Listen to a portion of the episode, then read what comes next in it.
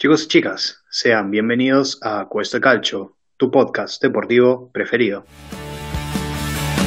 Con las limas mojadas, con los tacos desgastados, con las calcetas rotas, con la redonda sin dos gajos, con una epidemia en los barrios, contagiados de fútbol estamos con rodillas talladas, con los rostros asoleados. Títulos. Inter y Atalanta le meten presión a la vecchia señora. La pelea por Europa cada vez más viva. Sampdoria y Fiorentina se escapan del descenso. La Juventus volvió a empatar y todos nos preguntamos, ¿realmente se merece el campeonato? Esto es Cuesta Calcio.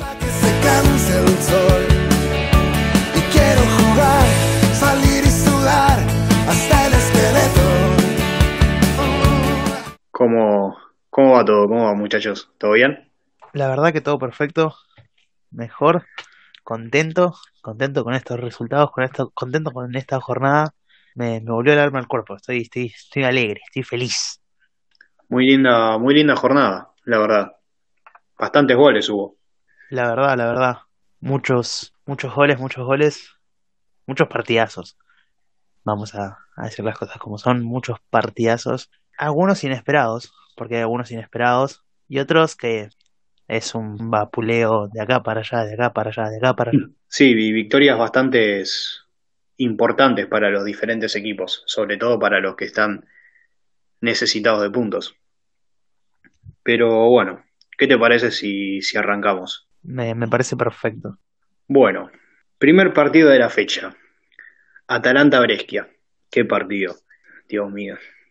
Lo que juega el Atalanta. cosas que. Cosas que poca- pocas veces se ve un juego tan. Sí, tan bueno. Y eso que el Atalanta puso un mix de, de jugadores, de titulares y suplentes. Porque dejó afuera a jugadores como, como el Papo Gómez, por ejemplo. Jugadores esenciales para, va, que se creen que son esenciales para el equipo, pero supo demostrar que sin sus grandes figuras tiene un buen juego. Bueno, eh, arrancamos comentando lo que fue un poco, un poco el partido. Eh, apenas comenzado el partido, alrededor de los dos minutos, Pasalic abriría la, la cuenta para el Atalanta. Sorpresivamente, el Brescia lo empataría en el minuto 8 de partido. ¿Cómo surge el gol de Brescia? Se preguntarán ustedes. Por un error de la defensa del Atalanta, de Caldara, que yo no sé qué quiso hacer. O sea, no sé, la paró con el pecho y no sé si quiso controlar, no sé qué quiso hacer, que bueno, la terminó perdiendo. y Torregrosa aprovechó y puso el 1 a 1 parcial para el Brescia. Luego a los 25 minutos del primer tiempo, de Run pondría el 2 a 1. Tres minutos más tarde, Marinovsky haría un golazo, un bombazo. Pobre, pobre arquero no tuvo, no tuvo nada que hacer. Fue un, fue muy lindo gol. Al ángulo inferior derecho. Bueno. Luego seguiría el partido. El Atalanta, claro, dominante. El Brescia, pobre, no, no, no encontraba la pelota. Básicamente. A los 30 minutos, Zapata de cabeza. Luego de un centro de Gossens, que provenía del lado izquierdo, pondría el 4 a 1. Siendo la última, la última chance clara, digamos, del primer tiempo. La última emoción del primer tiempo. Luego arrancaría el segundo tiempo. El, el, Atalanta, el Atalanta seguiría dominando. A los 10 minutos de haber arrancado el segundo tiempo, Mario Pasalic marcaría el quinto gol para el Atalanta.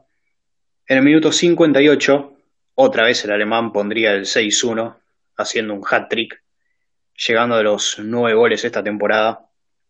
Por favor, Pasalic, vestite para jugar, dirían muchos. no, el, partido que hizo Pasalic, increíble. Y bueno, ya partido 6-1, partido liquidado. El Atalanta dijo listo, Arrancó a jugar a, sí, a media máquina, arrancó a jugar tranquilo, digamos, sin, sin necesidad de, de sobre, sobre esforzarse.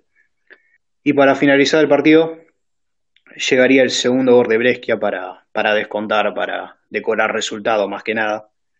¿Y qué pasó? El segundo gol de Brescia fue igual que el primero, por un error defensivo del Atalanta. Eh, Tamase, creo que lo dije mal, pero bueno, eh, quiere salir jugando, roba Tonali, Tonali se la pasa a Spalek y Spalek define y pone el 2-6 para Brescia y así finalizaría el partido. Con estos seis goles el Atalanta llegaría a, escúchate esta, a 93 goles en esta temporada, o sea, 93 goles en 33 partidos jugados. Algo, algo increíble, superando al, al City de Pep, que tenía 91 goles, y ahora queda a 7 goles del Bayern Múnich, faltando 7 fechas por jugar. ¿Qué, qué pensás de esto? ¿Qué piensan de esto, muchachos? Que un gol por fecha y, y estamos, ya está, supera el Bayern. Por eso. Encima, si no recuerdo mal el calendario, no le quedan partidos muy, muy difíciles al Atalanta. Partidos que vos digas, No "Oh, le- se, le va, se le va a complicar hacer un gol, digamos. Es que no, le, le quedan, le quedan, se puede decir, partidos fáciles, ningún partido fácil, pero partidos que los puede ganar a media máquina. Me encanta cómo, cómo el, el Atalanta fue a jugar desnudo, o sea, desnudo, porque fue desnudo, o sea, Sí, bueno, y pasa Lich. Pasalic. Eh, Pasalic no, estaba no hecho una puede, bestia. no, no se puede decir que, que, que, que hizo Pasalich, porque no, no tenemos una forma muy fina de decir que hizo Pasalich con el Brescia, porque, porque la verdad que no, pero Creo que pim pam, pim pam, pim pam. el público entiende sacudiendo- a qué nos referimos. Sí, pienso yo que el público entiende a qué nos estamos refiriendo con el pim pam, pim pam, ¿no? O sea, más explícito, más explícito no lo podemos hacer. Imagínate, Sí. imagínate lo que fue el Atalanta. O sea, que sí, lo, lo que fue que en el segundo tiempo, alrededor del minuto 80 más o menos, ingresó el tercer arquero para sumar minutos. Imagínate. No, ya sí, ya si metieron el tercer arquero era para, era porque ya está. Pero es, es una cargada igual, ¿eh? Sí, olvídate. Yo soy Yo soy Brescia. Sí, yo, yo también. Agarra Yo soy jugador del Brescia y me pones. Ah, me, me está gastando. ¿Cómo vas a meter al tercer arquero? Encima en el sí. 80. O sea, no es que lo cambió en No, el yo- cosa que la disimulo, ¿viste? Yo, yo te voy a lesionar al arquero, ¿eh? Yo te, te juro que le, le- le hago la de Gato César, pero invertida. En vez, en vez de que el Gato César me la pegue a mí, yo se la pegue. No, no, no, no. No, pero la verdad que, que hablando en serio, el, lo del Atalanta es, es increíble. Es increíble.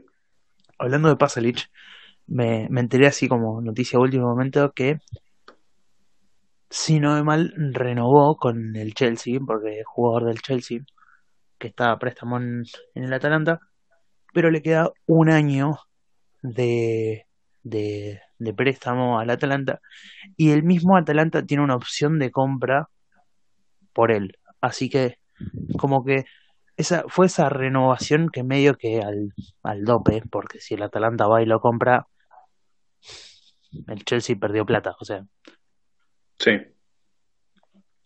Y yo, si soy del Atalanta, pondría la, la tarasca. Y está jugando muy bien, está jugando muy bien. Siento que le, le aporta, le aporta mucho juego al, al, al Atalanta. Ojo, yo tuve, o sea, Pasalic estuvo en el Milan y aportó, aportó juego. O sea, yo sé lo que digo. O sea, si, si digo que aportó juego porque lo he visto jugar en el Milan. Lamentablemente no tuvo los mismos minutos que tiene actualmente en el Atalanta, pero es un, es un jugador que te domina bien el medio campo. Tranquilo, despacito. Esos jugadores que no, no hace falta correr para, para saber jugar. Es como, es una, una especie de Riquelme, que Riquelme no corría, Riquelme tiraba los pases nada más. Riquelme, Riquelme juega parado, juega caminando.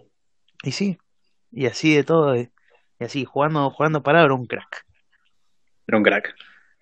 Bueno, ¿qué Bueno. me podés contar de del Milan? Que vos. Eh, del Milan. Qué hermoso, qué hermoso es hablar ahora, qué hermoso es hablar del Milan.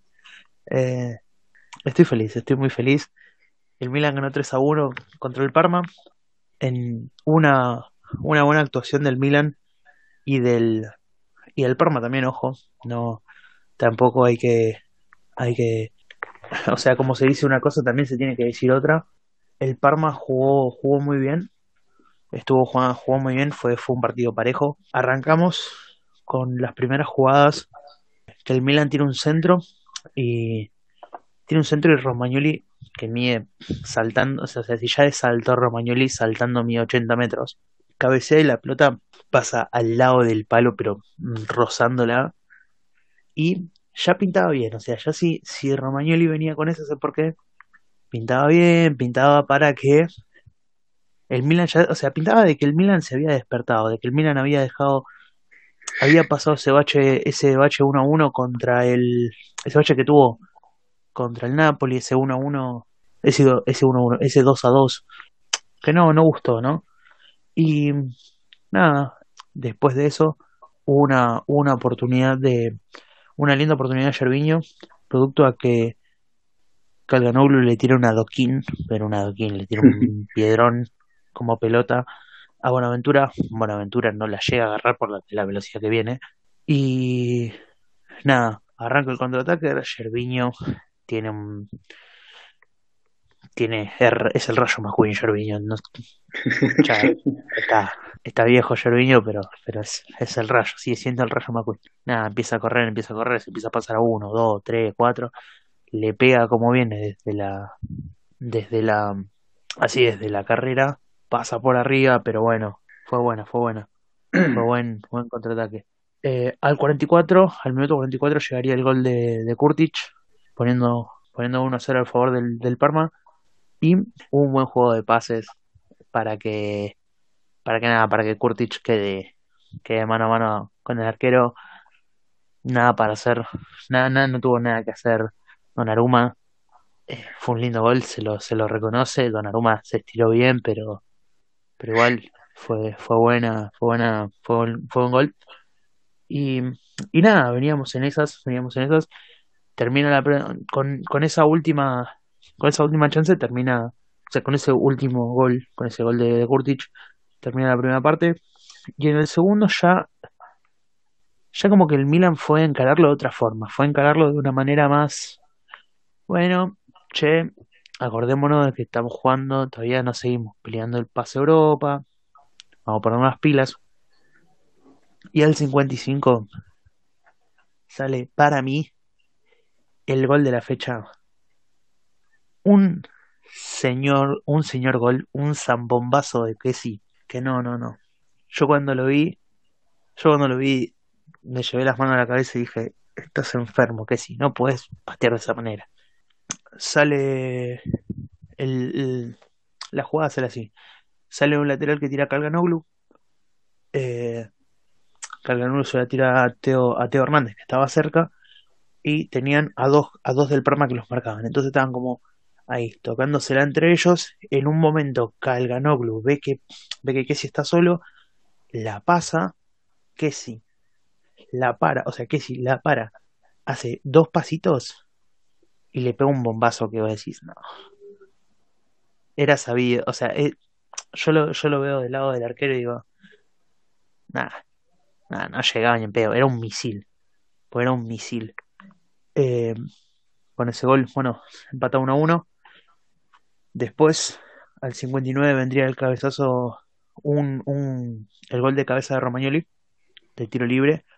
Eh, fue un tiro libre en donde, en donde va Romagnoli y es como en los centros, si Romagnoli ya saltó, saltando más. Tiran buen, tiran el, un lindo centro, o sea, ti- tiran bien el, el tiro libre. Si no es malo, tiro Calganoglu. Eh, Romagnoli salta muy bien. Nada que hacer para el arquero del Parma. Y otra cosa, y una cosa para agregar es que es el primer gol de Romagnoli en la temporada. Estamos a la jornada 33, ¿eh? El primer gol de Romagnoli en esta temporada. Después el Parma eh, tendría unas tendría unas lindas chances. Eh, una que le una que que el Parma, o sea que Kier trató de despejarla, eh, pero no, no pudo. Y, o sea, la, la jugada viene en parte así. Eh, viene el Parma también haciendo, haciendo su juego, haciendo su juego tranquilo. Va, le, la pelota pega en el travesaño, Kier la despeja, la despeja muy mal y Gerviño le pega como, como yo le pego a la pelota. O sea, si yo le pego mal, imagínense a Gerviño pegándole a la pelota como viene. Horrible. Eh, y después, bueno, después tuvo otra chance de que, de que Teo la perdió y el Parma, y el Parma de vuelta. Y el Parma de vuelta, y el Parma de vuelta, intentar, intentar buscar el empate.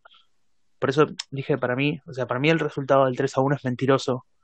Porque siento yo que tendríamos que haber sido un 3-3 o un 3-2 en favor del Milan. Porque la el Parma lo intentó. El Parma lo intentó mucho y intentaron mucho con Inglese. Inglese la rompió, eh, lo puse más de un aprieto a Donnarumma. Donnarumma, muy bien, sigue siendo un arquero, o sea, es un arquerazo y demostró la calidad que tiene.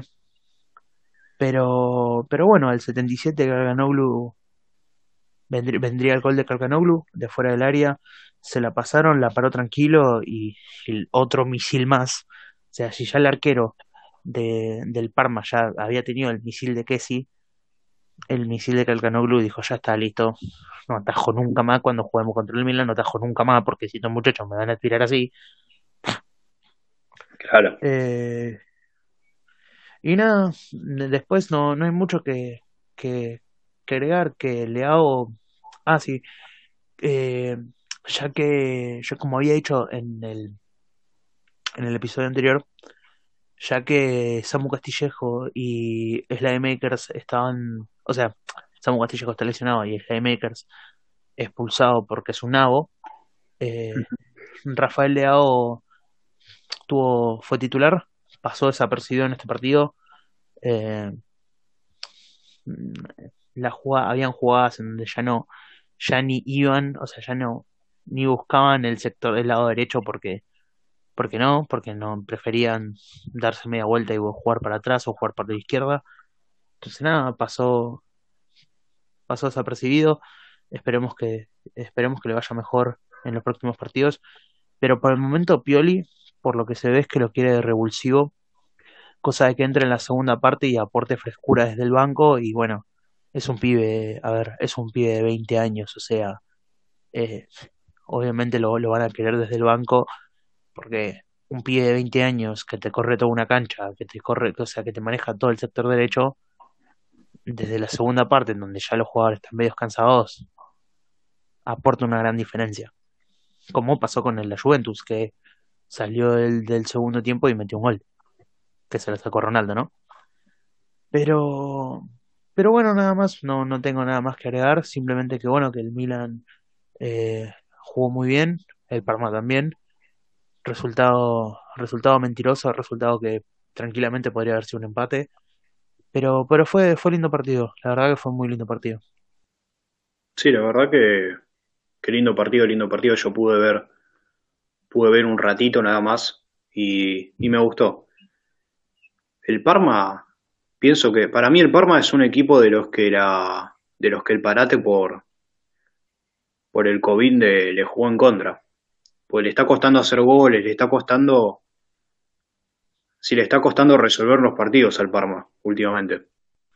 Sí, yo pienso lo mismo, que, que el Parma, el Parma venía bastante, bastante bien antes del parate y, y nada, y ahora actualmente, como que no sé, como que tiene su juego, o sea, sigue con su juego, pero igual, le falta, le falta cinco para el peso, ¿no? Y eso es lo que, eso es lo que se demuestra, ¿no? Que siempre le falta cinco para el peso. Y es más, bueno, Inglés, eh, Gervinho, Kurtic, no terminaron de una buena manera el partido, porque terminaron enojados, pero por el hecho de que es de las clásicas, le pegamos de todos lados y no entra, y ellos le pegan de, de donde sea y entra, que es lo que pasó, Claro. ¿no?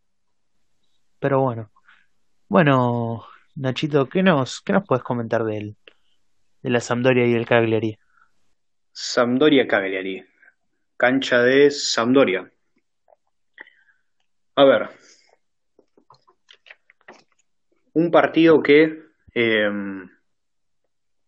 que la Sampdoria tenía que, tenía que ganar sí o sí, más que nada para, para estar tranquilo, digamos, para estar tranquilo, porque si ganaba y, y perdía el Leche, que es el primero en dos, en dos descensos, la Sampdoria se iba a nueve puntos. Entonces era, era una victoria que iba a significar un respiro, por lo menos para estas dos fechas que, quieren, que vienen. La verdad es que la Sampdoria salió, demostró que esto mismo, que, que tenía que salir a ganar. El Cagliari, la verdad, un juego pobre del Cagliari. No sé qué le pasa al Cagliari, que cada fecha está jugando, está jugando peor, digamos. Bueno, eh, se abriría el marcador con un gol de Gaviadini de cabeza, sumando su décimo gol esta temporada. Después el, el segundo gol de la Sampdoria robaría Linetti en mitad de la cancha. Qué buen jugador Linetti. La verdad es, ídolo, Linetti. Pienso que es uno de los, de los indispensables en la cancha. Robaría la pelota, mete un pase en profundidad para Bonazzoli y Bonazzoli definiría y gol de la Sampdoria 2 a 0.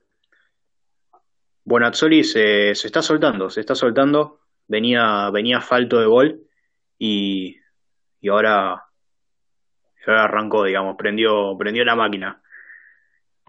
Después el Cagliari iba a tener una chance de gol que sería una de las, de las dos que tuvo. Fue, fue antes de finalizar el primer tiempo.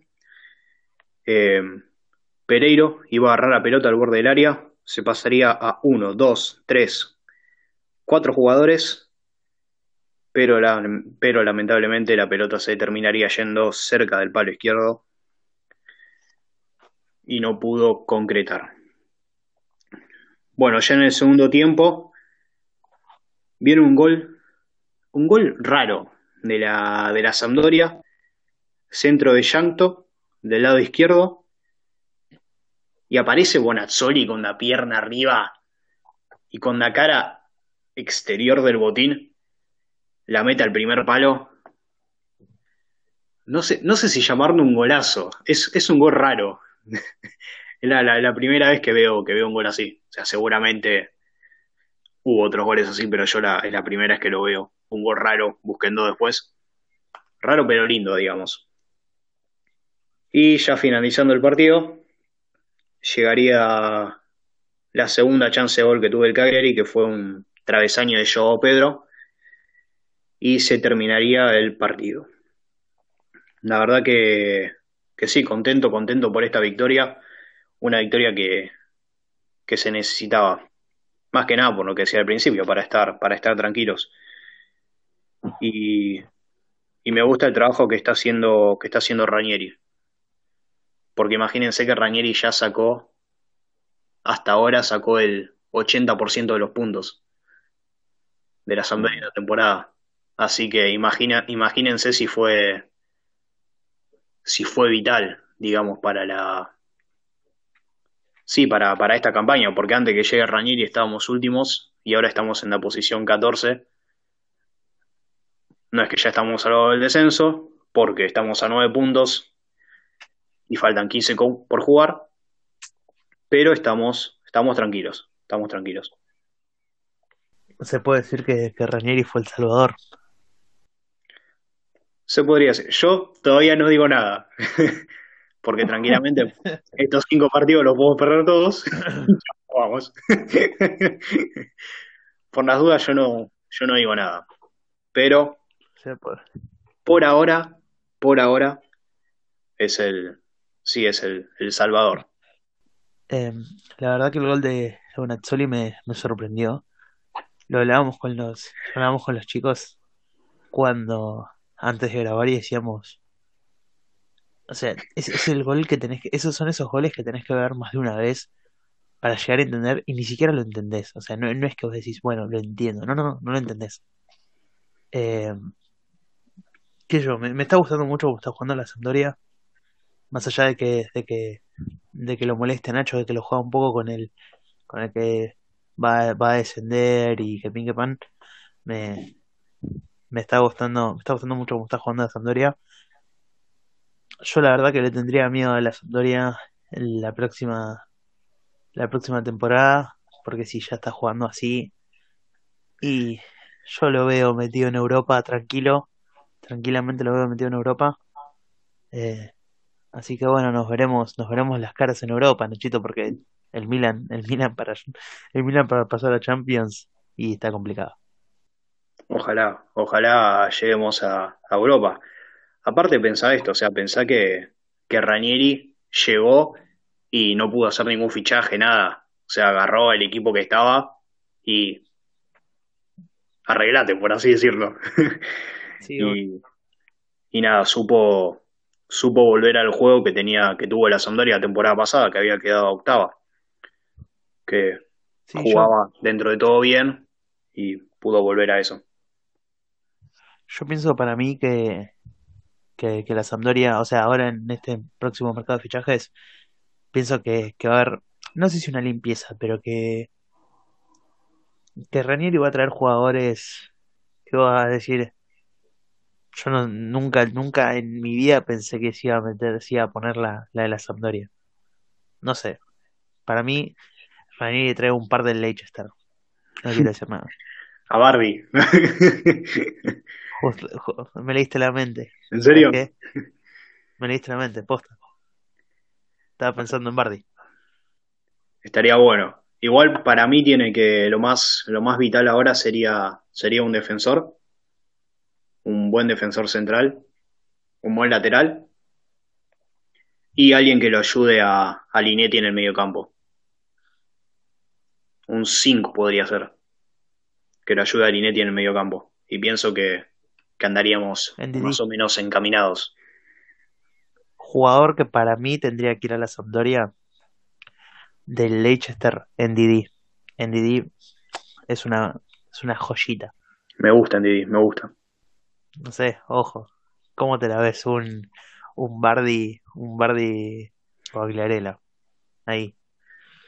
Un Bardi Quagliarella y Gaviaini de enganche.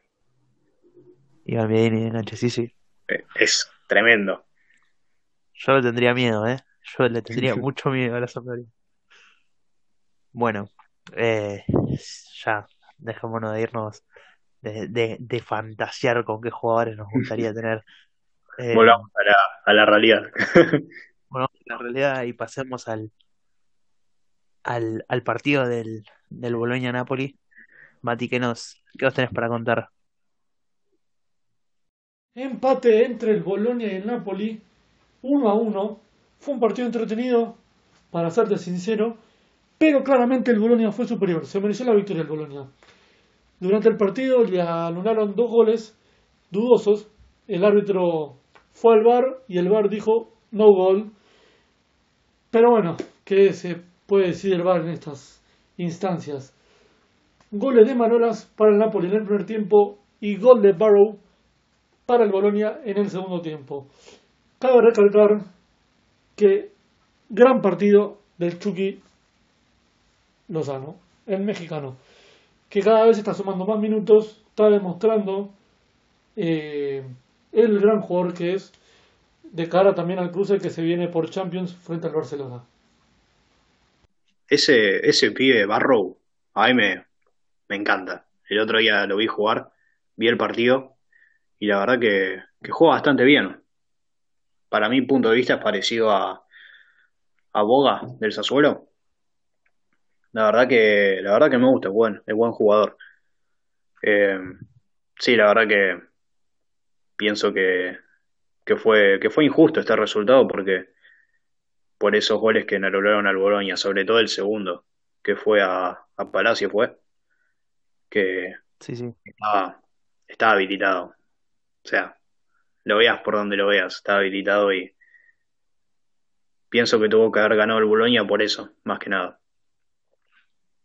Pero, pero así es la, eh, así es la corrupt serie. Y está la Así corrupt es. ball y la corrupt serie. La Corrupbar también, da- todos. La corrupt bar, obvio, sí, tanto. Para el se Bar, el Bar le está pifiando más de lo que acierta últimamente. No sé si te pasa lo mismo que a mí, pero siento que el bar con el Napoli tiene un, no sé, se, se inclinan, ¿eh? No sé. Mm, un noviajo. Y no sé, es el, es esa, es que me parece que el bar está enganchado con el Napoli, pero el Napoli no le da bola, ¿viste? Entonces, Sí, viste que cuando estás enganchado con alguien, le, le terminás dando de todo, ¿viste? Como para que te dé pelota, terminas haciendo cosas buenas y después te dice te quiero a mí, ¿no? claro, ¿viste? Así, sí, Está- sabemos de eso, ¿no, Nachito? Sí. Pero, pero bueno. Eh, no, sí, de hecho está, hay mucha controversia en, en Italia con el, con el tema del VAR. La gente, a la gente no, no le está gustando mucho. No, no, se, se nota que, o sea, como dice Nacho, así, o sea, falla más de lo que acierta y, y ya, ya no está gustando el VAR. Eh, no sé qué van a hacer los, o sea, no, no sé qué, no sé qué van a hacer la, la, la comisión de la, de la Serie A, eh, pero, pero la verdad que no, eh, no está gustando, la verdad no está gustando, no, no le está gustando a los hinchas, menos les está gustando a los entrenadores y mucho menos a los, a los jugadores, ¿no? Bueno, ya que, ya que estábamos hablando de Barrow, eh, de Jack Sparrow, eh, de Jack Barrow, basta que dejar de hacer esos chistes, eh, chistes malos encima. Bueno, volviendo, volviendo al tema, eh, me, me parece el, el boga barato. Es como, es como ese bo- es el boga de la salada, ¿no? Es como que es prácticamente lo mismo, pero sale menos. Y volviendo a los goles, eh, yo amo a Manolas, la verdad, lindo gol, no gol el que metió Manolas. Eh, me parece también injusto lo del Boloña. Para mí tendría que haber ganado Boloña, o sea, más, más que nada sobre el segundo gol, como dijo Nacho. Pero, pero bueno, qué sé yo. eh, así, así es el, así es el Corrupt Bar. Con respecto al, al Chucky, me, me agrada que se esté ganando la confianza de Gattuso, pero, pero qué sé yo, para mí sigue siendo un muerto igual.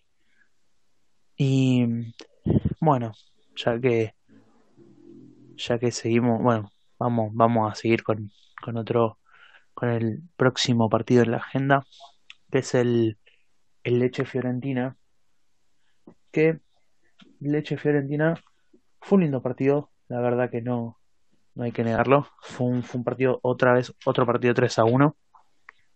Eh, el partido, nada, comenzó con, con un corner del leche eh, que arrancaron jugando por abajo hasta que vieron la chance de centrar.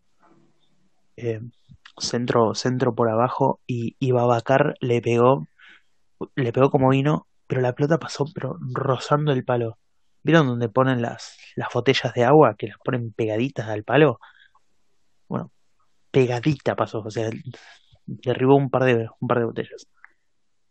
Después, a los, a los seis minutos, eh, el Leche comete un error gravísimo.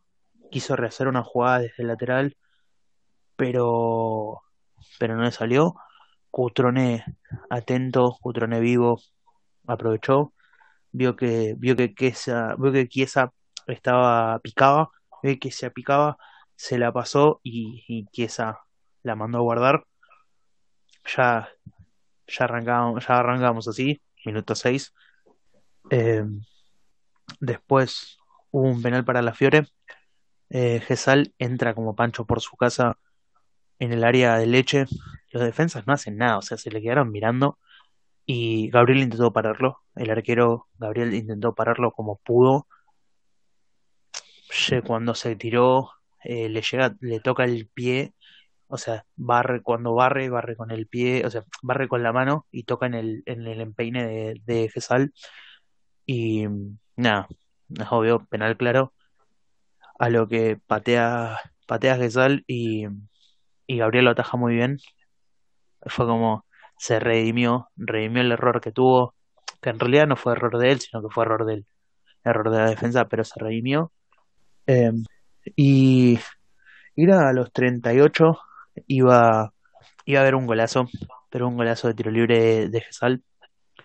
Onda, estaban Riverí, Pulgar y Gesal para patear. Riverí hace como que tiene indicaciones. Le dice, si no ve mal, le dice a Cutrone, eh, le dice a Cutrone y a, y a Chiesa, che, ustedes colóquense para allá. Gabriel estaba en la otra punta del, del arco. Gabriel estaba en la otra punta del arco y Pulgar estaba ahí como diciendo, listo, yo me preparo para patear. Y de la nada Gesal viene, le pega con una rosca hacia el otro palo del arquero y Gabriel, lo, Gabriel quedó mirando. O sea, se quedó, se quedó mirando la pelota y, y fue como, me durmieron. La verdad, me, me, me durmieron, me durmieron feo. O sea, eso, eso, eso, esos son goles de barrio, esos son goles que te duermen, que si la atajas sos un fenómeno y si, te la meten sos un dolobu porque te dormiste. Y después, a los 40, eh, me metería a Cutrone para el, para el 3 a 0. Debió un pelotazo. Sacaron, o sea, lo que hizo, lo que hizo la Fiore fue jugar mucho al pelotazo. Mucho complicamos, no se nos complica, pelotazo. Se nos complica pelotazo, se nos complica pelotazo. En este pelotazo, Cutrone la agarra, se pasa, se pasa a los dos, a los dos defensas, queda mano a mano con el, queda mano a mano con Gabriel y adentro. Lindo, la verdad que lindo gol. Eh, después, después, ya más que nada en la segunda parte, hubo una mala salida de la Fiore y el Leche aprovechó y casi, casi, eh, casi la pelota entra, pegó en el travesaño y se fue, pero, pero fue, fue linda. O sea, la, pelota, fue lindo el intento. Después otro pelotazo para la Fiore, o sea, otro pelotazo eh, de la Fiore para tratar de salir la marca. La agarra, la agarra Pirola, eh, la agarra Pirola y también es más o menos parecida a la de, a la de Cutrone. Correr, correr, correr, se pasa a dos, pero Gabriel muy seguro abajo, ataja muy bien. La verdad que Ga- Gabriel, arquerazo, arquerazo no, ar- arquero, buen arquero, no arquerazo, buen arquero. Eh, después eh, viene un disparo de Vera que pasó cerca del palo. Amé la forma en que Petriccione se sacó la marca, pero fue increíble. Onda, de, se la sacó de una manera que vos decís, mamita. Estaba de cara al arco, digo de cara, de espalda al arco, se la pasan y tiene a dos marcándolo. ¿Qué hace? Amaga con que quiere ir para la izquierda, o sea, mueve el cuerpo con que quiere ir para la izquierda y de la nada se manda para, o sea, mueve el cuerpo con que quiere ir para la izquierda, pero se manda para la derecha y los dos jugadores pasan como 60 al mediodía. Ahí donde, donde Petriccione se la pasa a Vera y Vera es donde dispara, que queda cerca, cerca del palo.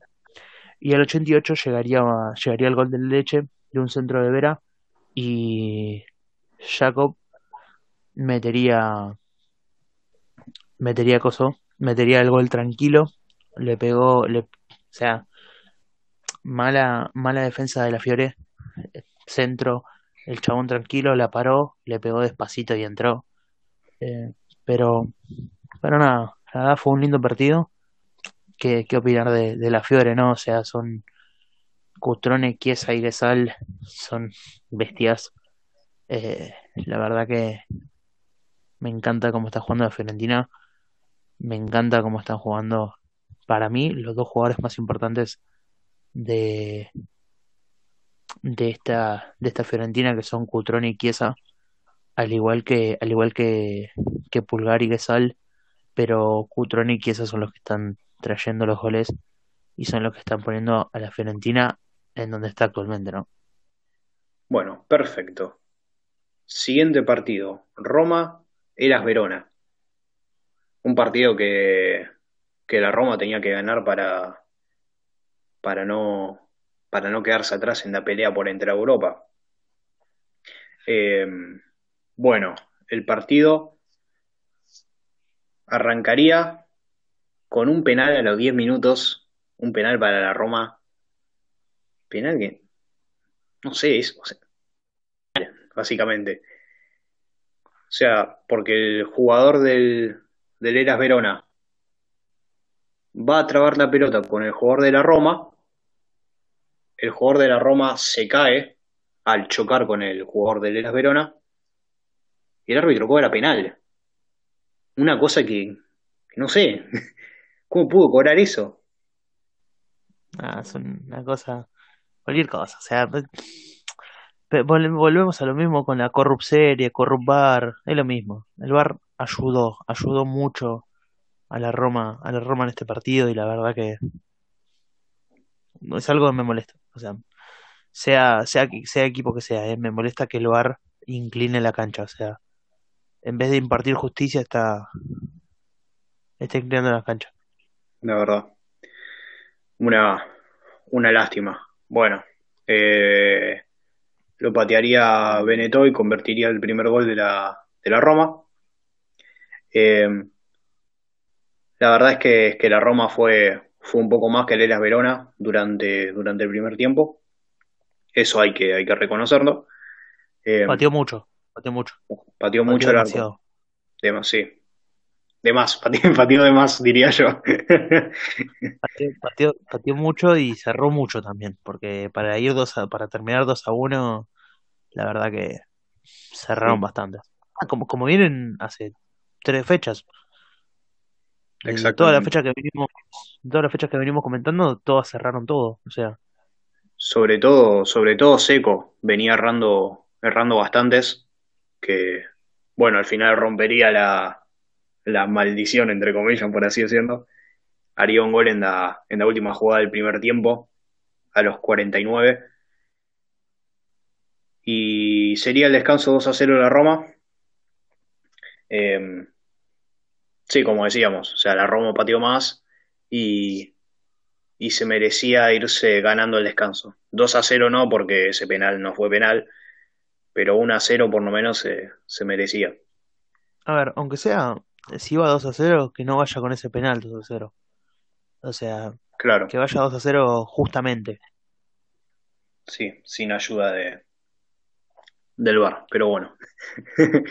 Eh, luego en el segundo tiempo, apenas arrancado en el minuto 47, Pesina descontaría para, para el Hellas Verona. Aclaremos que Pesina metió un golazo. O sea, fue más o menos lo mismo que, fue más o menos la misma, casi la misma jugada que Seco. O sea, a la de Seco viene a tirarle un centro al área y Seco, Seco mide tre- 80 metros, o sea, cabeció y adentro. En cambio, el de Pesina tiraron un centro por abajo y Pesina la mandó a guardar de taco. Nada que hacer para el arquero. Y bueno, y descontaría el Hellas Verona. Y, y la verdad es que después no, no hubo mucho más. Hubo un par de hubo un par más de ocasiones para la Roma. Y hubo otra jugada donde fue partícipe el querido VAR, nuestro, nuestro amigo el VAR, donde pasó lo siguiente. Ataca el Hellas Verona. El jugador del Hellas Verona quiere, no sé si quiere pegarle al arco, si tirar un centro, no sé. Y cuestión que le picó en el brazo. Se fueron al bar y el árbitro no cobró penal. A ver, es una jugada. Es una jugada dudosa porque uno la puede interpretar como que. Sí, porque se puede interpretar que fue sin, sin intención porque tenía la mano, la mano pegada al cuerpo. Pero para mí, la mano la pudo haber dejado atrás del cuerpo. Pues si ustedes ven la jugada, ven que Seco salta y se pone de costado y para mí la mano la podía dejar atrás del cuerpo. No sé, no sé qué pensás que vos. es, es una jugada que yo siendo, yo siendo árbitro te la cobro. No me importa el VAR, ¿eh? Yo te la cobro porque volvemos a lo mismo. No es que no tiene un lugar en donde poner la mano, en donde poner el brazo. Lo tiene, que es atrás del cuerpo. O sea, si vos no pones, o sea, el brazo detrás del cuerpo, o sea, si, si, si te pega la pelota estando el brazo detrás del cuerpo, no pasa una. Pero ahora, saltó y puso primero y puso primero el o sea, puso primero el, el codo, no es que, no es que fue a no es que dijo, uy, fue casualidad, no, no, no, puso primero el codo, o sea, primero el brazo y después el, después el cuerpo. Entonces, es clarísimo penal. Volvemos a decir lo mismo. En, en este caso, el VAR inclinó la cancha y la inclinó demasiado. Claro, encima, encima habiendo cobrado el otro penal, si, si el penal ese, si cobraste ese penal, el primero, esto era penal la cara china. O sea, si cobraste el otro, este lo tenías que cobrar sin ver la repetición. Es que esa es la cuestión, o sea, si, si, compras, si compraste ese invento que, que, que no fue penal, que no fue penal porque si todos nos damos cuenta que el jugador de la Roma se tira y hace de que su pierna choque con la otra y tenga de excusa que eso es penal. Mentira, no es penal. O sea, si volvemos a mismo, si cobraste eso, ¿por qué no vas a cobrar esto también? Y esto no lo tenés que ni, ir a ver al bar. Pero, pero bueno, es, lamentablemente es así, ¿viste? Si el VAR está de un lado, mucho, mucho no se puede hacer. Pero bueno, pasemos a, a- para mí el partido más, más lindo de la fecha, que fue Sassuolo Juventus. ¿Qué tenés para, para contarnos, Mati, de este partidazo? Segundo empate consecutivo para la Juventus. En la previa de este partido uno esperaba que la Juventus vuelva a la victoria, pero sabíamos que no iba a ser nada fácil porque se enfrentaba a un equipo como el Sassuolo que está teniendo una gran temporada, está viniendo en alza, está luchando por puestos de Copa de, Eu- de Europa League, entonces iba a ser un partido peleado ya desde el vamos. Eh, el partido arrancó bien para la Juventus, ya en 15 minutos se había puesto 2-0 arriba. El primer gol de la Juventus llegaría por parte de Danilo, luego de una gran jugada preparada desde un córner. Y el segundo gol lo convertiría Gonzalo, el Pipa Higuaín, que volvió al gol luego de varios partidos. Luego de ir 2-0 abajo, el Sassuolo se despertó un poco y, fue a buscar y también a demostrar un poco el papel que venía mostrando en estos últimos encuentros. A los 29 minutos llegaría el primer gol del Sassuolo por parte de Juricic y así finalizaría la primera parte con Juventus 2, Sassuolo 1. Apenas comienza el segundo tiempo, a los 51 minutos para ser exactos, golazo de tiro libre de Berardi para el Sassuolo y empataría las cosas. Y apenas convierte el gol, tres minutos después, a los 54 minutos, llegaría el gol de Caputo para el Sassuolo. De gran partido, la verdad, Caputo. Gran partido, está teniendo grandes partidos y este no fue el caso también. Y se pondría el Sassuolo arriba 3 a 2. Luego de esto, como que el Sassuolo se estancó y la defensa se durmió y la Juventus luego empataría el partido para finalizar 3-3. Tablas en este gran partido donde claramente el Sassuolo se mostró mejor. Ahora, ¿qué ha pasado con la Juve? Eh, no sé qué está pasando con la Juve. Sarri está haciendo mal los planteos. En estos últimos tres partidos de la Juventus cayeron ante el Milan, que el Milan le remontó el partido en 15 minutos. Empataron ante el Atalanta. Hay que reconocer que el Atalanta es el equipo que mejor juega en estas cinco ligas top de Europa. Y en ese partido los de Gasperini fueron mejores. Y ahora empataron ante el Sassuolo, donde también se vio un mejor papel de, del equipo de De Servi. Y flojísimo funcionamiento colectivo en estos partidos. Si esta Juve sigue líder en la Serie A, es por su jerarquía y calidad individual. Y también no nos olvidemos de los tropiezos de los rivales. Porque por más que la Juve esté teniendo caídas o empates, tanto la Lazio como el Inter, que eran los principales equipos para alcanzar a la Juve no, no están aprovechando las oportunidades que se les da. El único que, digamos, aprovechó este envión fue el Atalanta. Y lo demostró claramente cuando se enfrentó con la Juve el partido anterior. También no hay que olvidarse que en esta temporada ya perdieron Copa Italia frente al Napoli y Supercopa de Italia ante la Lazio. También perdió vida de Champions contra el Lyon 1-0. La tiene bastante difícil para mí eh, si muestra este papel, ¿no? Eh, acá a la vuelta. En cuanto a juego y considerando todo su potencial, muy triste la lluvia. La verdad que, que está muy, muy empobrecida la Juventus. Eh, no sé qué le está pasando en estos partidos. Eh, se lo da vuelta el Milan, se lo empata, se lo empata el Atalanta, se lo empata ahora el Sassuolo, como dijo Mati. Eh, la verdad que no, no sé, o sea, porque lo más gracioso es que el, el gol de, de Alexandro fue, fue un gol, fue un gol así para salvarlos y, y qué sé yo, no, no, no demuestra ser la Juventus, o sea, no demuestra ser la Juventus que era, que era ni bien, o sea, antes del parate. Demuestra ser una Juventus que, que no sé, que se piensa que los que ya la tiene ganada la, a la liga, por ende juega como juega. La verdad que, no sé, siento que se están confiando de más y que, y que les van a caer con un martes 13 y, y algunos si se despierta le va le va a cosa, le va- se la va a remontar y, y, y la sorpresa, o sea,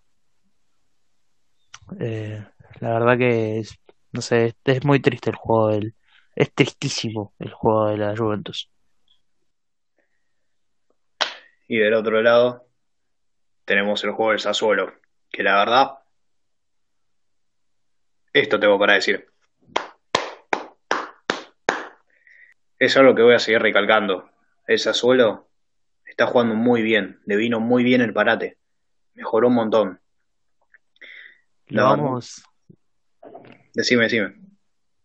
lo vamos a, a seguir recalcando. No vamos a, acá en, en- de parte de Cuesta Calcio nos sacamos el sombrero hacia, hacia los jugadores y hacia, y hacia De Servi, que la están rompiendo. Eh, como dijo Nacho, le vino perfecto el parate. Eh, cada vez más me encanta el, cada vez más me gusta, perdón, cada vez que, cada partido me gusta más el, el juego del Sassuolo. Lo, lo he visto con, con el Leche allá en su 4 a 2 y es increíble cómo este equipo en 15 minutos, 20 te da vuelta un partido y sea quien sea y se demostró en este partido contra la Juventus, contra el importante. La verdad que, la verdad que sí. Ojalá que, que logre entrar a, a Europa League, porque es un, e- porque es un equipo que está peleando con, con el Milan y con la Roma, dos pasajes a Europa y, y ojalá que, que entre. La verdad que, que se lo merece. Está jugando muy buen fútbol. Obviamente Aparte de que no llega al nivel de la, del Atalanta, obviamente, pero está, está jugando mucho mejor de los que tiene arriba, ¿eh? está demostrando, está demostrando que, que hay que tenerle miedo al, al Sassuolo. Hay que, hay que tenerle demasiado miedo. O sea, no miedo, respeto. Hay que tenerle respeto. Porque es como, como dice Nacho, está jugando mucho mejor que los de arriba. Y esto es algo para recalcar. Para mi punto de vista, si yo tengo que decir, para mí, ¿quiénes van a Europa? Van Napoli, Milan y Sassuolo. La Roma no se merece, no se merece estar en Europa League.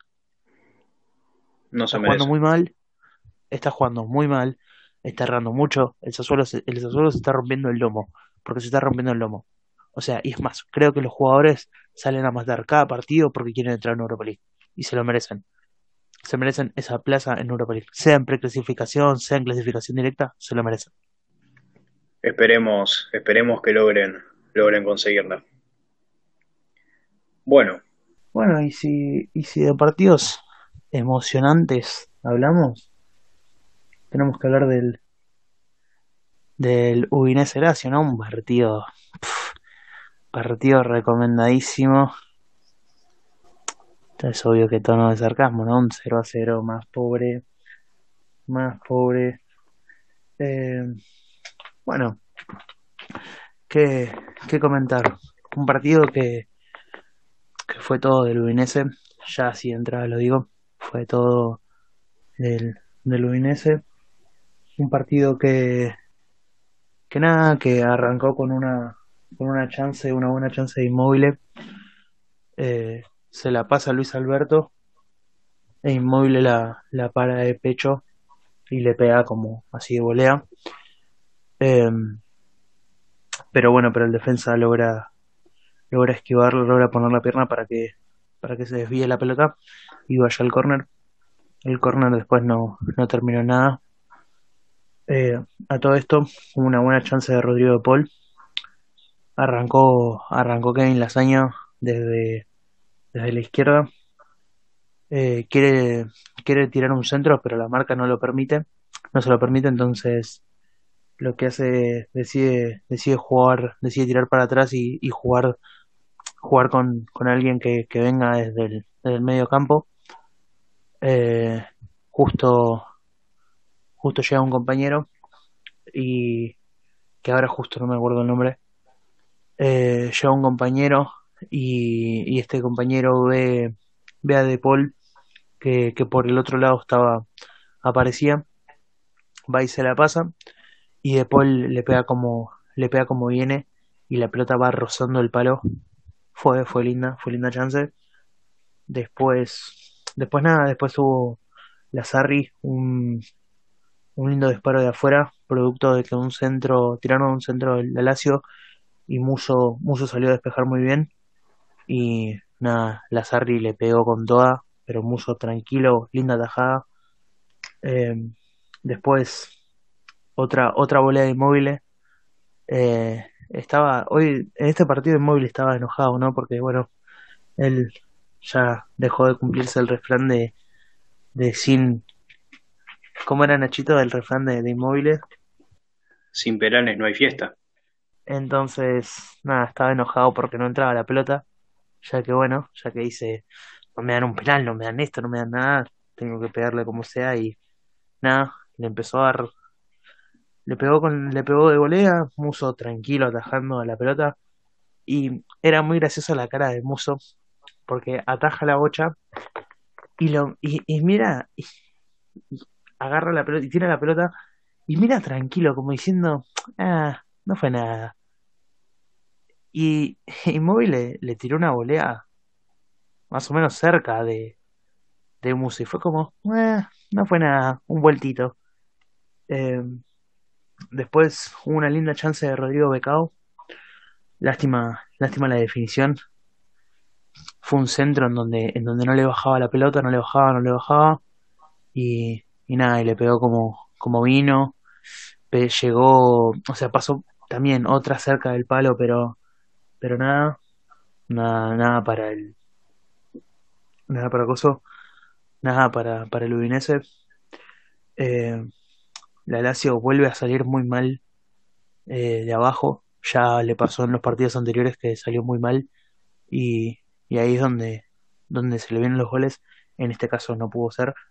Eh, salió, salió muy mal de abajo y muy, y muy atento el Udinese. Eh, lindo disparo de Lasaña. Lasaña fue el verdugo. Lasaña, Kevin Lasaña fue el verdugo del, de la Lazio.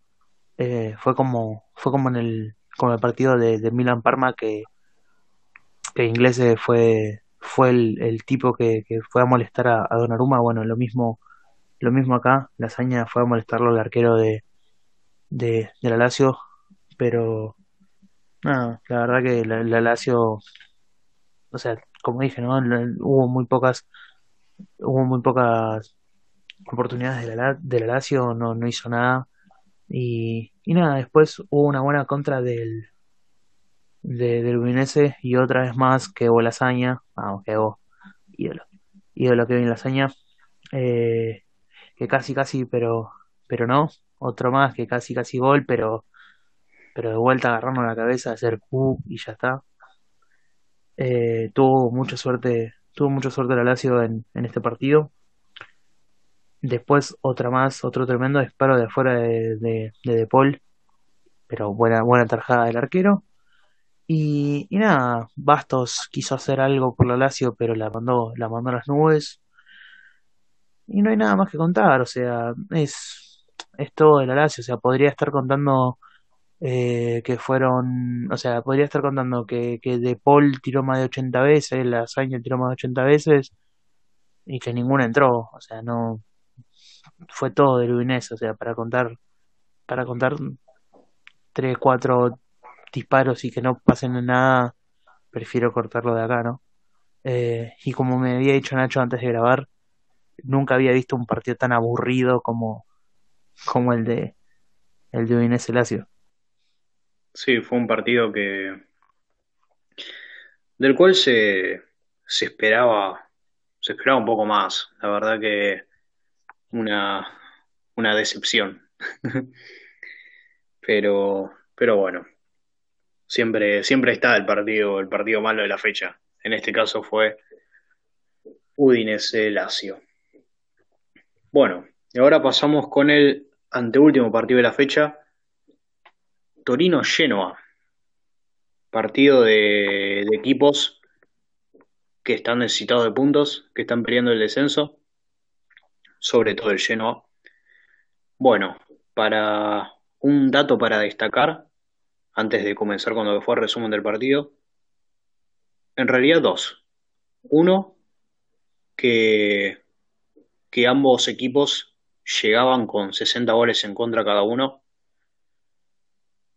Algo, algo heavy, heavy la, la defensa ahí.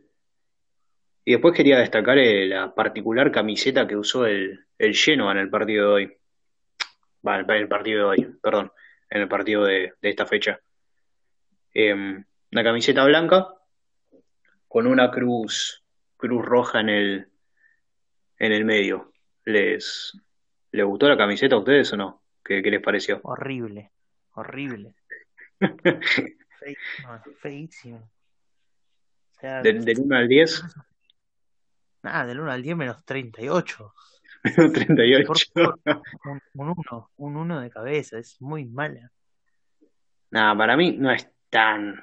Ahora, yo le doy un, un 3, un 3. Eh, Un, un 3. un 3.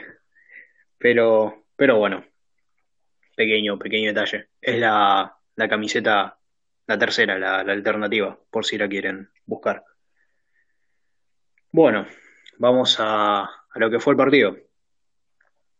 Eh, el Genoa arrancó mejor los primeros, los primeros 15 minutos, arrancó presionando, buscando la pelota, pero no, no concretó ninguna, ninguna chance clara. Luego de eso Torino empezó a buscar, empezó a buscar el gol de cabeza, sobre todo.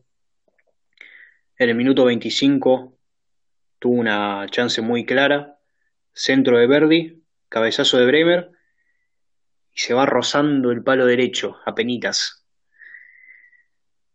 Muy, muy buena chance. Luego en el minuto 32, otra vez, misma jugada. Centro de Verdi, cabezazo de Bremer y esta vez para su suerte terminaría en gol del Torino 1 a 0 para el Toro.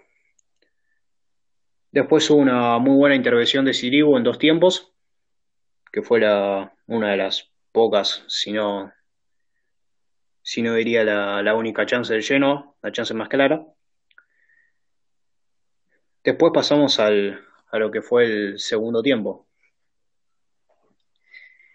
Y quiero recalcar algo que, que habían dicho las autoridades del Torino en su, en su momento, que habían dicho este tema de que, de que Velotti era, era un jugador importantísimo para el equipo y que era, por así decirlo, dieron a entender que era intransferible. Y la verdad que se demostró en el segundo tiempo, jugó muy bien Velotti, En el primer tiempo también jugó bien, pero sobre todo en el segundo se, se destacó. De hecho, él va, va a, ocasionar una jugada del segundo gol. Agarra la pelota, la pierde en un momento, le queda, le queda atrás la pelota, se tira al piso, recupera la pelota y desde el piso tira un pase para Lukic. Y Lukic agarró y le pegó al arco. Lindo gol del, del Torino, 2 a 0. La verdad que, a pesar de que lo haya hecho Lukic, para mí el gol es de Velotti, por, por la jugada que, que se mandó. O sea, dio, una asistencia de gol tirado desde el piso. Eso ya, ya te dice todo. Y después ya llegando al, al final del partido, minuto, minuto 89, Pandev tira un pase para atrás a la defensa, intercepta Velotti el pase, corre Velotti y golazo de Velotti al ángulo superior izquierdo, liquida el partido 3 a 0. Para mí Velotti el jugador del partido. Victoria, victoria merecidísima del Torino. Una victoria que deja, que deja muy complicado al Genoa. Sigue con la distancia de, un punto con Leche. Tuvo la suerte de que Leche no, no ganó esta fecha. Y el Torino que puede respirar tranquilo por lo menos esta fecha que viene. Así que no, no sé, no, no hay mucho más, más que agregar.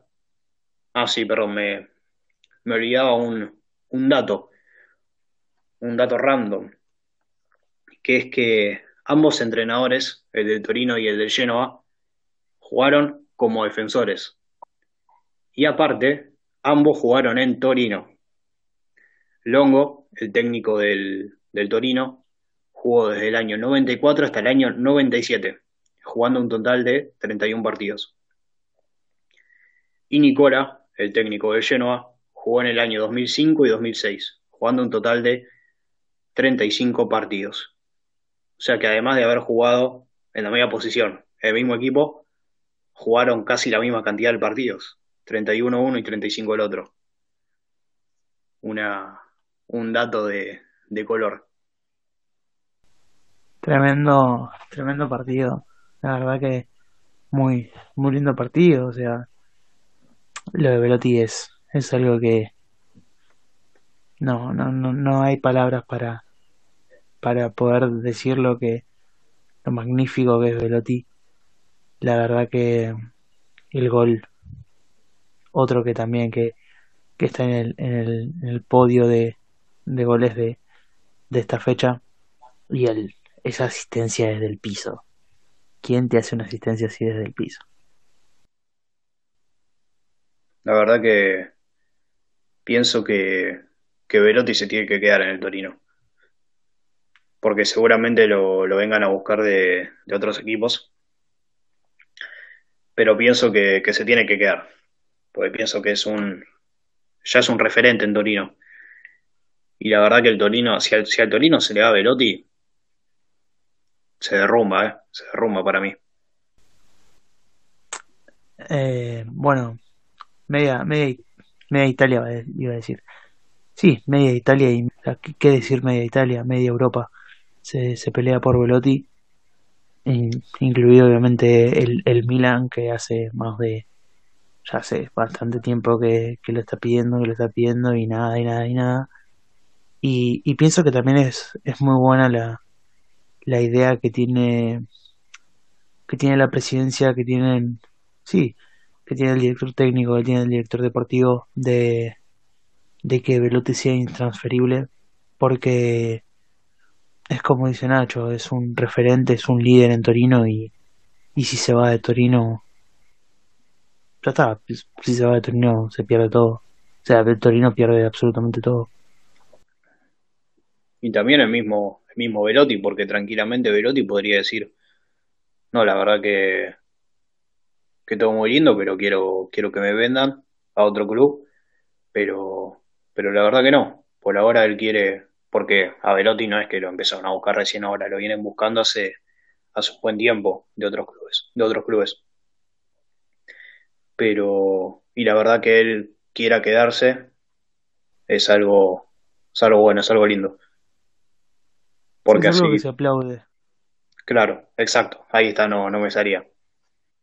Porque la verdad que un jugador que, a ver, si bien el Torino está, no está bien, o sea, está, está peleando, está peleando el descenso, no, no es que está en Champions siempre, no es que está en Europa siempre, él, fiel al equipo, fiel a, a la camiseta, dice, no, me quiero quedar, no importa qué, eh, no importa los, no importa los malos, los malos tragos que pasemos, no importa el mal momento, yo me sigo quedando, yo me sigo quedando acá y voy a dar todo por, todo por el, por- todo por el Torino, y es algo que se re- que se respeta y se aplaude, y no, y no muchos jugadores tienen, tienen esa, ese, ese sentido de permanencia. Es así, eso de, bueno, el Torino es mi casa y yo me quedo acá y no me voy a mover de acá. Bueno, y para finalizar, queda Inter contra Spal, Spal contra Inter. ¿Qué nos, qué nos tenés que contar, Mati, sobre este, sobre este partido? Otra victoria más para el Inter. En la ida de este campeonato, el Inter había ganado 2 a 1 en Milán. Y en este partido venía con ventaja el Inter luego de haberle ganado 3 a 1 al Torino. Trámite fácil para el Inter de Antonio Conte. En el inicio del partido, el que asustaría primero sería Brozovic, con un tiro en el poste. Luego Petania incrustaría el balón en el travesaño y así avisaba al Spal. El primer gol del Inter llegaría finalizando la primera parte, con un golazo desde afuera del área de Antonio Candreva, luego de una asistencia de Alexis Sánchez. Quinto gol de Candreva en esta temporada y tres en este mes. Apenas comienza el segundo tiempo, el árbitro no cobraría un penal para el Spal, donde se ve que el jugador del Spal llega primero al balón y Handanovic se lo llevaría puesto. El árbitro no sé qué hizo, pero decidió no cobrar el penal. Desde el bar le avisaron que no había sido penal. A pesar de esto, el Inter durante todo el partido mostró ser mejor, y así llegaría el segundo gol. En este caso, el autor sería Cristiano Viragui. El tercer gol del Inter llegaría luego de una gran jugada colectiva, comenzando por un saque de puerta de Handanovic, donde recibiría Alexis Sánchez, aguantaría bien el balón y luego terminaría él mismo la jugada. Gran gol de todo Inter. Finalizando el encuentro, llegaría el cuarto gol por parte de Roberto Gagliardini. Así finalizaría este encuentro Spal 0, Inter 4. De a poco se va mostrando la faceta que todos queremos ver en este Inter. Con esta victoria, el Inter se pone a 6 puntos de la Juventus y de ahora en más tratará de no dejar más puntos. Y también, ¿por qué no?, rogar por el milagro. Yo, feliz. Eh, la verdad que me, me alegra que, el Inter esté, esté tomando, esté, esté tomando ritmo. Eh, me alegra de que, de que estés feliz, Mati, con, con este, con este resultado. La verdad que se pone interesante la cosa, se pone a 6 el, el Inter. Hay que, hay que ver qué, para, qué, qué deparará el futuro para tanto el Inter como el Atalanta y bueno y la, y la propia Juventus. Pero no hay mucho que agregar. Eh, paliza al, al pobre Spal que no, que ya está, que ya dice listo. Eh, muchísimas gracias por todo, Serie A. Hola de nuevo, Serie B. Te vamos, te vamos a extrañar, Spal. No, yo no. Siempre fui tu muerto, así que no te voy a extrañar. Eran, eran los tres puntos fáciles, por eso. Te vamos a extrañar, tres puntos fáciles, te vamos a extrañar. Pobre, pobre Spal, pobre Spal. Pobre Bueno, Spal, che. Damos, nos damos una vuelta por la Serie B, a ver qué, qué pasó esta, esta fecha. Dale. La, fe- la fecha 35 de la Serie B. Bueno, paso a, a leer primero los, los resultados y después la tabla, ¿te parece? Sí, sí, sí, me parece perfecto. Bueno, resultados fecha 35, Serie B. Pescara 1, Frosinone 1. Especia 0, Venecia 1. Citadela 1, Ascoli 2. Pisa 3, Trapani 2. Pordenone Calcio, nuestros amigos del Pordenone Vamos al Perdieron. Pordenone. perdieron lamentablemente. 1-2 con Consensa Calcio. No, no me la conté, Nacho, no me la conté. Simón Consensa Calcio que está peleando el descenso. Está peleando por salir. Bueno, son generosos los del Pordenone. Le dieron una Son- mano. Son gente generosa. Sí, dicen, tomá, te ayudamos. Son gente generosa. Por eso son nuestros amigos. Los, los bancamos al Pordenone. Empoli 2, Virtus Entera 4, Juve Stabia 3, 3-2 le ganó el Chievo Verona, Perugia 0 contra Cremonese 0, partido otro 0-0. Hay 0-0 en todas las, todas las categorías. Benevento le ganó 3-1 al ya descendido Livorno y Crotone empató en 1 con Sportivo Salernitana. Bueno. Pobre, pobre Livorno. Por el Livorno. Va, va a volver, va a volver. Yo sé que va a volver. Va a volver a Serie B, pero ¿sabes qué? No, con hambre de gloria. Con hambre de gloria. Livorno, un club, un club histórico de- del fútbol italiano. Bueno, tabla de posiciones. Primero, solo, ya ascendido Benevento con 80. Segundo, el Crotone con 62. Tercero, Spezia con 56. Cuarto, nuestros amigos del Pordenone Calcio con 55. Quinto, Frosinone con 53. Sexto aparece Citadela con 52. Séptimo, Sportiva Salernitana con 51. Octavo, el Pisa con 50.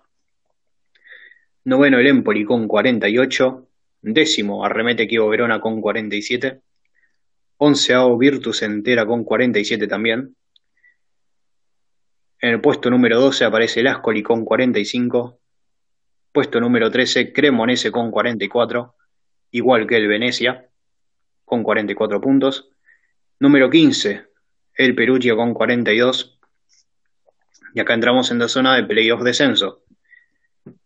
Puesto número 16, Pescara con 42. Número 17, el Juve Stabia con 41.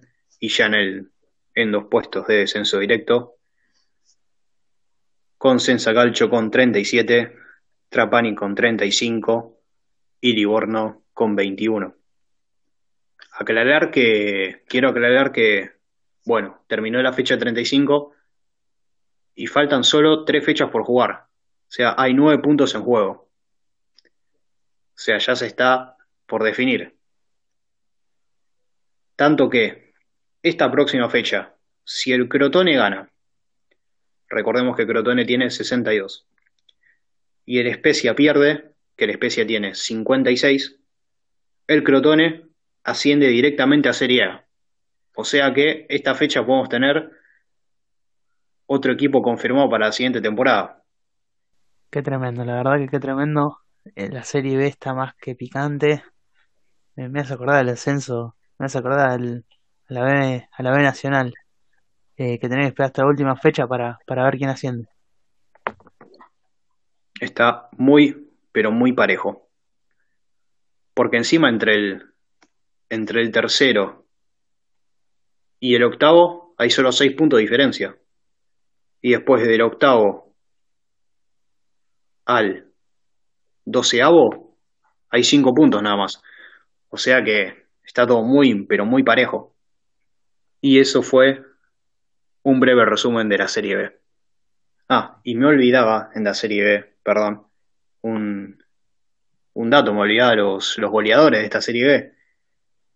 Siguen, comparten el podio de goleadores con 18 goles cada uno, Pietro y Emelo del Perugia y Simeón Wankuo, no sé si lo habré pronunciado bien o no, del Crotone. Así que era eso que me, me había olvidado, nada más. Ambos con 18 goles. Bueno, para, para terminar también con la Serie A, vamos a, a decir la tabla de posiciones. Que tenemos a la Juve con 77, puntera sola. Le, lo persigue el Inter con 71. El Atalanta no se queda atrás y tiene 70. La Lazio tampoco se queda atrás, aunque no está haciendo nada, con 69. La Roma tiene 57, va quinta. Sexto va el Napoli con 53, al igual que el Milan. Disputado ahí, o sea, están a 4 puntos de, de la Roma, guarda. Octavo, el todopoderoso Sassuolo con 47. Ahí guarda con Sassuolo porque está nada, está poco, o sea, está a 6. Guarda, guarda, ojo. Noveno está el Elas Verona con 44. Décimo, el Bologna con 43. Onceavo, el Cagliari con 41. En el puesto 12 está el Parma con 30 y... Perdón, está el... en el puesto 12 está el Parma con 40. Puesto 13, Fiorentina con 39. Puesto 14, Sampdoria con 38. Puesto 15, está el Torino con 37. Décimo sexto está el Udinese con 36. Puesto 17 está el Genoa con 30 puntos. Puesto 18 está el Leche con 29 puntos. Puesto 19 está el Brescia con 21 puntos. Y último, y ya prácticamente descendido, está el Spal con 19 puntos. Perfecto. Qué, qué pareja viene la cosa. Qué pareja viene la cosa. increíble, la verdad que increíble. Algo, algo para, algo así para, como un, un dato random. El, el equipo que más goles en contra tiene en la Serie A es el Leche con 74 goles. ¿74? 74 goles. Y bueno, Nachito dijo que el equipo que más goles a favor tiene, que esto ya lo nombró Nachito y lo vuelvo a nombrar porque nos volvemos a sacar el sombrero, es el Atalanta con 93. Una locura, una, locura. Verdadera locura. Parece que parece que está jugando el FIFA el Atalanta, haciendo 93 goles. Sí, el, el Atalanta se puso se puso en modo FIFA. modo aficionado. Dios mío, es, no, la verdad es una, es una bestialidad lo del Atalanta. Es, una bestialidad. increíble. Pero... Bueno, dando, bueno, antes, antes de terminar, eh, queremos agradecer una vez más y en como todos los, los capítulos a Jauregui por, por prestarnos la música. La verdad que se está poniendo la 10 en, en esto. Eh, es, un, es un genio, es un crack. Así que nada, pueden seguirlo en arroba Jauregui Music, que es su Instagram. Y nada más. Vayan y digan de venimos de parte de Cuesto Calcho. Así comenten en la última foto.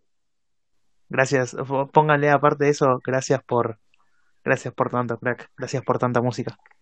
Y bueno, también recordarles que nos pueden seguir en en nuestro Instagram, que es arroba cuesto de calcho. Y una cosita más para agregar, eh, antes de que demos por finalizado el, el capítulo.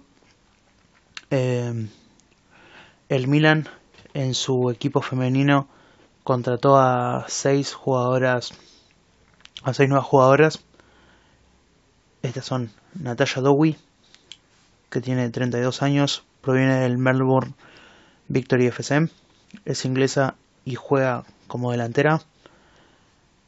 También fichó a Laura Agard, que tiene 30 años, proviene de la Fiorentina, es francesa y juega en la defensa. También fichó a Selena Bab, que tiene 24 años, viene del SC Huelva, viene del SC Huelva, es holandesa y juega como arquera. Fichó también a Giorgia Spinelli, que tiene 24 años, proviene del estado de Reims, es italiana y juega en la defensa. También a Caroline Rusk, que tiene 24 años, proviene del Fortuna Horning, es escocesa y juega como mediocampista. Y por último, a Christy Grimshaw, que tiene 24 años, proviene del FC Metz, es escocesa y juega como mediocampista. Este era el último dato que queríamos agregar. A mí justo se me había pasado cuando, cuando hablé del Milan, pero no, no quería olvidármelo. Eh, de parte de... O sea, acá desde este lado Cuesto de Calcho les desea lo mejor para, para estas jugadoras. Y que también queríamos decirles que cada tanto vamos a vamos a hablar sobre el fútbol femenino porque la verdad que no hay que no hay que dejar pasar el, el fútbol femenino más allá de que entre muchas comillas el fútbol masculino la Serie A sea como la más vista entre muchas comillas tampoco vamos a, a despreciar o a desprestigiar el, el gran, la, gran labor que, que tienen los equipos femeninos y las jugadoras, ya que son iguales que los, que los hombres, así que nada, vamos a, una vez cada tanto, vamos a hablar sobre, sobre el fútbol, sobre el fútbol femenino y nada más que, que agregar. Así que sin más nada que, que decir. Esto fue Cuesto Calcio.